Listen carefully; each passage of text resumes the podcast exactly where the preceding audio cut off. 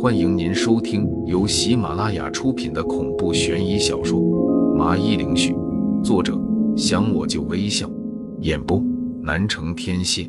欢迎订阅。第六章，故交。嘿，这时苏婉儿轻吼了声，有些无语道。你想什么呢？他脸上有些不爽，我这么神秘。你这人真要气死人！刚才你明明说了个双魂同体，现在又说没什么，我真想剖开你的大脑，看看里面到底想什么。苏婉儿一脸不满的埋怨道。对此，我只能是笑而不语。这些事情对于他来说都是难度太高的。真没什么，我们去福伯家吧。我摇了摇头，转移话题道：“苏婉儿狐疑的看了我一眼，也没有继续的追问了。走了大概七八分钟，这样，我们来到了昨晚福伯告诉我们住的房子。让人意外的是，这居然是一栋类似四合院的房子，门前悬挂着两盏红灯笼，大门并不是防盗门，而是古代的那种带着铜铃的门。”远远看去，一股古老的气息迎面而来。最奇怪的是，大门并不是紧闭的，而是右边的木门打开了些许。我见状，似乎猜到了一二，便要迈步走进去，不料被苏婉儿给拉住了。你干嘛？虽然门打开的，但是我们这样贸然的闯进去，不知道的还以为我们是小偷。苏婉儿义正辞严的冲我说道。我淡淡的一笑，回答道：“你放心好了，福伯知道我们要来，特意的留低门。”说完，便径直的走了进去。苏婉儿在身后急忙的叫了我几声，见我没有回应，只好也一起跟了上来。我们两个迈过门槛，越过门前的影壁，就见到福伯正坐在石桌上喝茶，他似乎没把我和苏婉儿当回事。自顾自的在品味着茶，这一副高冷、生人勿近的姿态，和昨晚福伯的平易近人形成了鲜明的对比。正想要怎么开口时，苏婉儿率先的就向前走了几步，微笑道：“福伯，谢谢您昨晚借了我们手电，现在该物归原主了。”说完，便打算把手电放在石桌上，突然。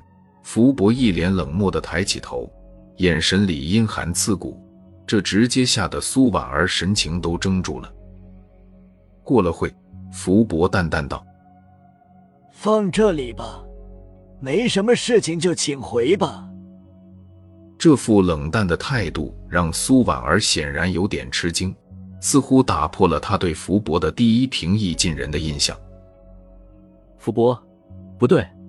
我应该称你为福伯的兄弟，晚辈想问您一些事情，不知道可否答疑解惑。我面色平静的望着福伯，不动声色的把苏婉儿拉到了身后。听到我的话，正要继续喝茶的福伯，手悬在空中顿住，缓缓抬起头盯着我。你这是什么意思？我淡淡的一笑，朝着他拱手作揖。然后恭敬的说道：“晚辈看您不像是大奸大恶之人，只要您能回答一下我的问题，我保证绝对不会把您和福伯的秘密泄露出去的。”当我说完，福伯彻底的脸色阴沉了下去，拿起茶杯想要喝茶。砰！下一秒，茶杯应声碎裂开来。他面露阴狠的望着我，沉声道。我最讨厌的是被人给威胁。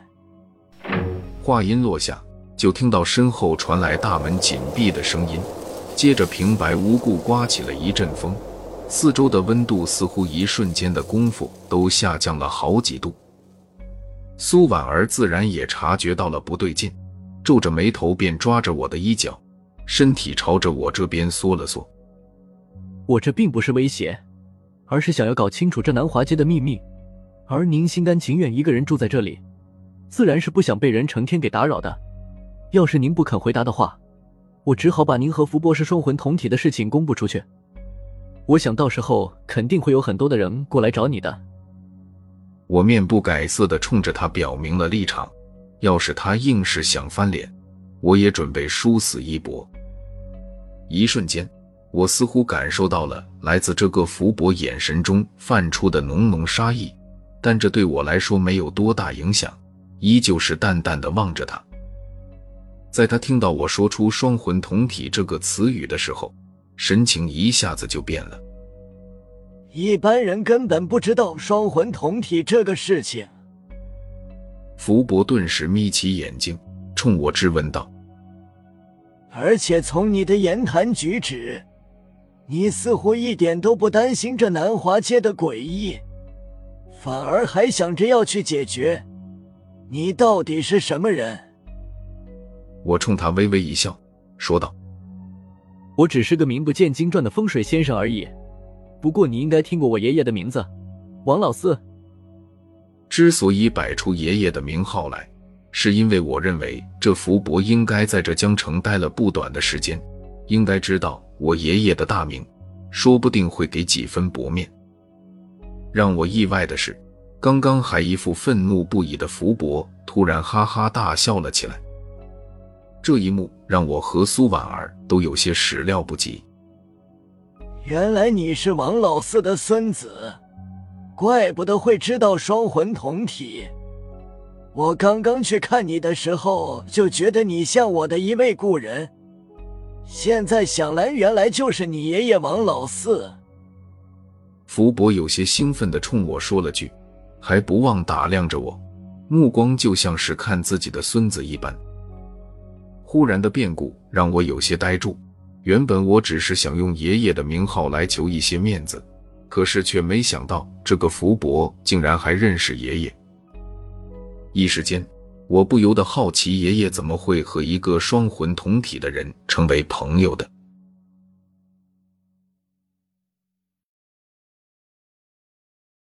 听众朋友，本集已播讲完毕，请订阅专辑，下集更精彩。